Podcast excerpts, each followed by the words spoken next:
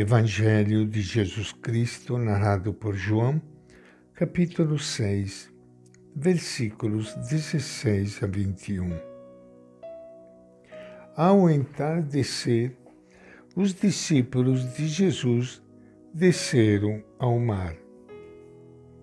Entraram num barco e foram para o outro lado do mar, em direção a Cafarnaum. Já estava escuro e Jesus ainda não tinha ido ao encontro deles. Soprava vento forte e o mar estava agitado. Os discípulos tinham remado uns cinco ou seis quilômetros quando viram Jesus andando sobre o mar e chegando perto do barco. Ficaram com medo. Jesus, porém, lhes disse: Sou eu. Não tenha medo.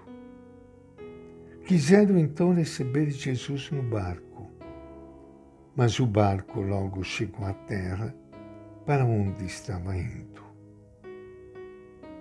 Esta é a palavra do Evangelho de João.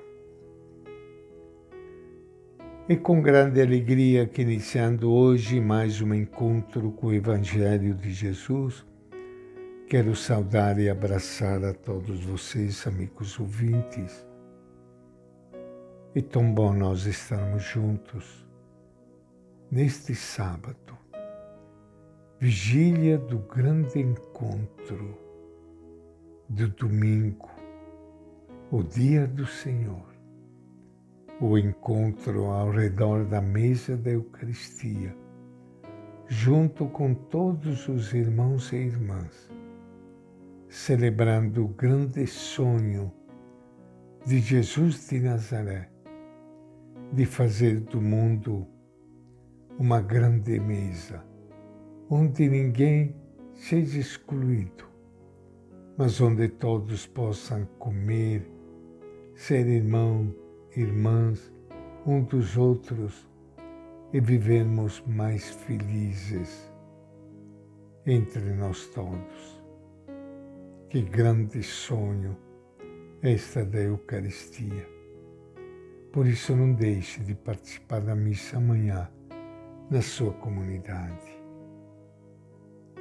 O breve texto bíblico que acabamos de ler hoje nos mostra que as primeiras comunidades cristãs tiveram dificuldades para reconhecer Jesus ressuscitado. O mar agitado indica as tribulações que os missionários enfrentam. Para aumentar o medo, e a insegurança dos discípulos, vê a noite, que representa a ausência do Mestre. Jesus não os abandona. Deixa-os sozinhos durante quase todo o trajeto para exercitá-los na fé. Jesus vai até eles caminhando sobre o mar. Só Deus pode fazer isso. Jesus é Senhor da natureza. Aqui se manifesta a divindade de Jesus. Ao dizer sou eu, Jesus se identifica com o Deus libertador que nunca abandonou o povo de Israel. Sem a presença de Jesus e sem a sólida fé dos missionários, qualquer missão está afadada a fracassar. O texto nos oferece algumas pistas interessantes. Em primeiro lugar, afirma-se que a tarde está caindo. E a seguir se diz que já era noite.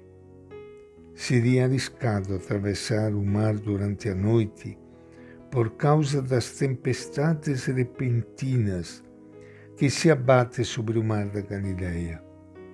De fato, o Evangelho lembra que soprava vento forte e o mar estava agitado. A informação de que já havia anoitecido nos faz mergulhar no sentido simbólico da escuridão, as trevas, no Evangelho de João. Os discípulos de Jesus não estão simplesmente tentando atravessar o mar numa tempestade noturna. Estão, isto sim, fazendo o contrário do que Jesus fez com a multidão.